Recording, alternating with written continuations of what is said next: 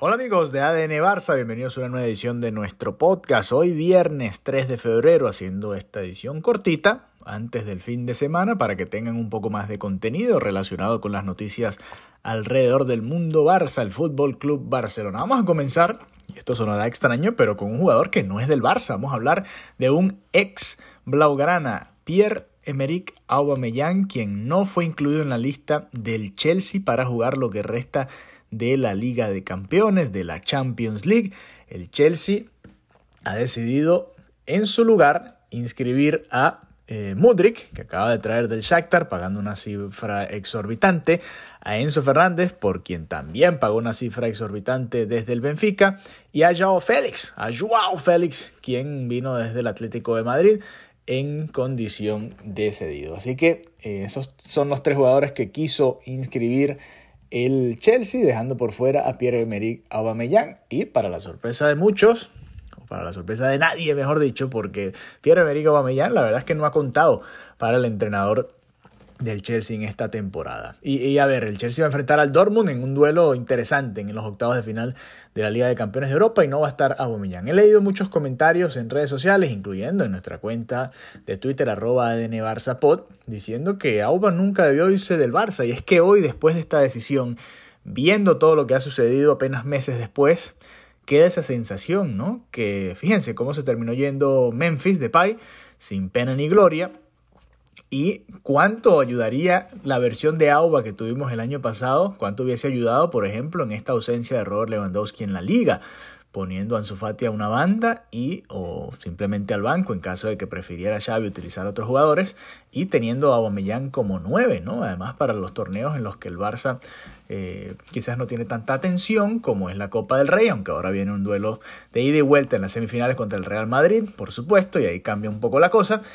Y bueno, la Supercopa en ciertos momentos también, ¿no? Eh, y por qué no, incluso la Europa League, aunque el Barça va a ir a por todas, ¿no? Por todas las competiciones, la Liga, la Europa League, la Copa del Rey, todo lo que le resta en esta temporada. Pero bueno, en todo caso, Pierre-Emerick Aubameyang no fue inscrito, eh, incluido, perdón, no fue inscrito en la lista del Barça y se quedará fuera entonces de lo que resta de esta edición de la Liga de Campeones de Europa. Así que el irse al Chelsea en parte era porque iba a jugar la Champions, jugó un par de partidos en la fase de grupos y ahora pues se queda nuevamente fuera, fuera totalmente de los planes de su entrenador, pero es que ni siquiera lo incluyó en la lista. Imagínense ustedes lo que esto significa. Además, otro tema eh, más que, tiene que ver con el Barça, por supuesto, pero que es mucho más rumores eh, que han salido por ahí en diversos medios de comunicación, un periodista llamado David Bernabeu del diario Sport hizo una especie de reporte en el que habla que, eh, en el que dice que, mejor dicho, el Barça podría colocar en el mercado a Ansu Fati y a Ferran Torres si su rendimiento no mejora. A ver, esto eh, me sucede con diferentes grupos de aficionados, ¿no? En el mundo del deporte. Hay una sensación de que los equipos pueden cambiar a los jugadores que no les sirven, o pueden vender, en este caso en el fútbol, a los jugadores que no les sirven, porque en el baloncesto, en el béisbol, son situaciones diferentes, se busca más cambios por lo general, no, no siempre, o no existe esa figura de la misma manera como en el fútbol, el comprarte a un jugador. Y, queda esa sensación, o, o pareciera que los fanáticos creen, que los equipos hablando ahora del fútbol, pueden vender a sus jugadores, a los que no les sirven, a los que no le están funcionando, por la cantidad que a ellos les dé la gana, ¿no? Por una gran cantidad de, de dinero para así eh, poder salir y buscar a otro jugador. Pero la realidad es que Ansu Fati, si estuviese en su mejor versión y el Barça lo quisiese vender por todo lo que valería el Ansu Fati que antes de la lesión, por ejemplo, que valería cuánto hoy, si vemos las cifras que han pagado por Enzo Fernández y, y, y, los, varios refuerzos del Chelsea. Ansu Fati, eh, aquel Ansu Fati valdría al menos unos 300, 400 millones, no tengo ni siquiera la cifra. Compárenlo con Mbappé si quieren, eh, aquel Ansu Fati antes de las lesiones. Y Ferran Torres, que le costó al Barça 50, realmente cuánto vale hoy, ¿no? Porque se ha venido abajo su rendimiento en el Barça, en su tiempo de juego, y la realidad es que no vale tanto el jugador. Entonces, según este reporte del señor del diario Sport, dice, Ansu no estaría a gusto con su rol, pues Ansu viene en estos momentos de jugar varios partidos como titular y es muy probable que a partir de ahora lo siga haciendo en algunos momentos, aunque Rafinha jugó un buen partido contra el Betis, vamos a ver quién juega contra el Sevilla este domingo en el Camp Nou, pero la realidad es que eh, Ansu Fati ha tenido minutos esta temporada, incluso más que muchos jugadores de la plantilla que para mí merecían más minutos, no que Ansu Fati, pero sí más minutos en general.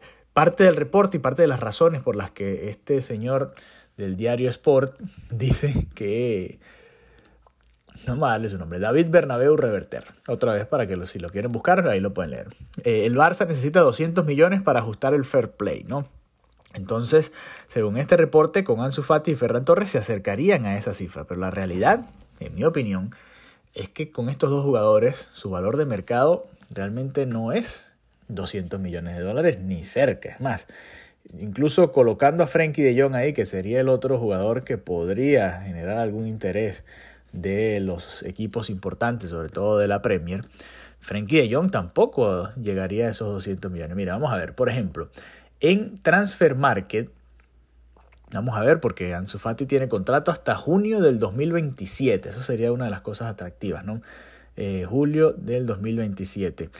Eh, a ver, ¿cuál, es el valor que le colocan a Ansu Fati, por ejemplo, para, para ver si, si realmente está siquiera cerca, ¿no? Porque es complicado, ¿no? Eh, pensar y, lanzar estas cifras así cuando la realidad es otra. Mira, según eh, Transfer Market, por ejemplo, el valor de Ansu Fati en este momento, a sus 20 años, fíjense, una figura muy joven, lo que pasa es que el fútbol ha ido cambiando, pero Ansu Fati, una figura muy joven según Transfer Market, en este momento vale apenas 50 millones de dólares. Entonces usted se puede imaginar, ¿no? 50 millones por Ansu Fati es lo que podría sacar el Barça hoy, que sería para mí un, fracaso total después de haber visto cómo el Barça le dio la número 10 después de Lionel Messi, ¿no? después de la salida de Lionel Messi. Así que eh, por ahí vendría la primera falla de este reporte. ¿no? En la segunda parte de este reporte, el valor de mercado de Ferran Torres, y recordamos que el Barça pagó 50 millones por él,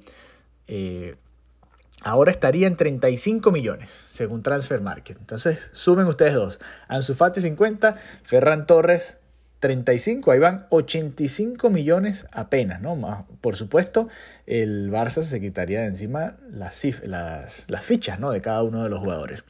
Según Transfer Market, también, el jugador Frenkie de Jong vale 50 millones de euros. Obviamente el Barça lo ha venido tasando mucho más alto, y en mi opinión también vale mucho más que eso. Tiene 25 años, está en el mejor momento de su carrera y eh, pareciera que vale, bueno, por lo que hemos visto en el mercado, realmente, comparando con esos jugadores que hemos visto en el mercado, Frenkie de Jong debe valer unos 100, entre 100 y 150 millones, ¿no? Pero obviamente sabemos que el mercado va variando dependiendo también de las necesidades de cada club y la gente sabe, los otros equipos saben que el Barça pues tiene que vender, tiene que salir de algunos jugadores y ver cómo hace, ¿no? Con algunos contratos. Así que eh, un poco hablar de, esos reportes, vamos a ir mientras se vaya pudiendo, tratando de contrastar información verdadera y, realidades, ¿no? De lo que realmente va sucediendo alrededor del mundo Barça. Muchas veces se tiran tweets, se tiran reportes al aire que la verdad no están acordes con la realidad y eh, bueno, es así que uno va poco a poco sacándose de encima esos reportes y viendo exactamente qué puede ser verdad y qué no es tan verdad. Mira, hoy por ejemplo, otra de las situaciones, y le comentamos hoy, por cierto, en arroba de Nevarsapod, en nuestro Twitter le comentamos el tweet del 10 del Barça, arroba 10 del Barça, vayan para que lo vean, les dijimos.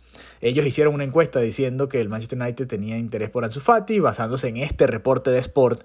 Por eso quiero, yo quería hacerles esta previa antes de comentarles esto que le colocamos aquí a los amigos del 10 del Barça. El club inglés tiene prioridad si el Barça abre la puerta de su salida en junio y hacen la encuesta. Para ti, Ansu es intransferible, sí o no.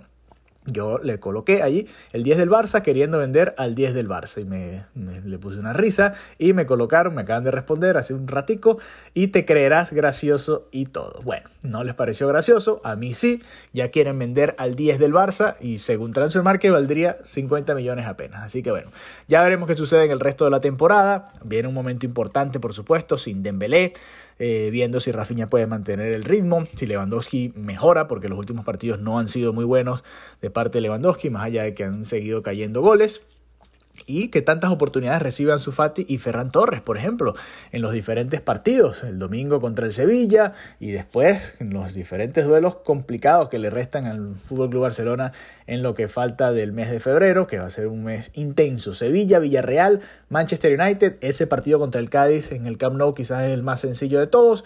Después Manchester United de vuelta y Almería de visitantes. Esos son los partidos en el mes de febrero antes de embarcarse en la aventura de la doble semifinal contra el Real Madrid en la Copa del Rey, Valencia, Athletic Club de Bilbao, Elche y Girona, pero ya viendo mucho más hacia adelante, incluso llegando hasta el mes de abril. Así que bueno, ahí tienen un episodio especial de ADN Barça Podcast, hablando un poco, contrastando opiniones, reportes, dando información de lo que puede valer un jugador para que ustedes saquen sus propias condiciones, eh, o mejor dicho, conclusiones.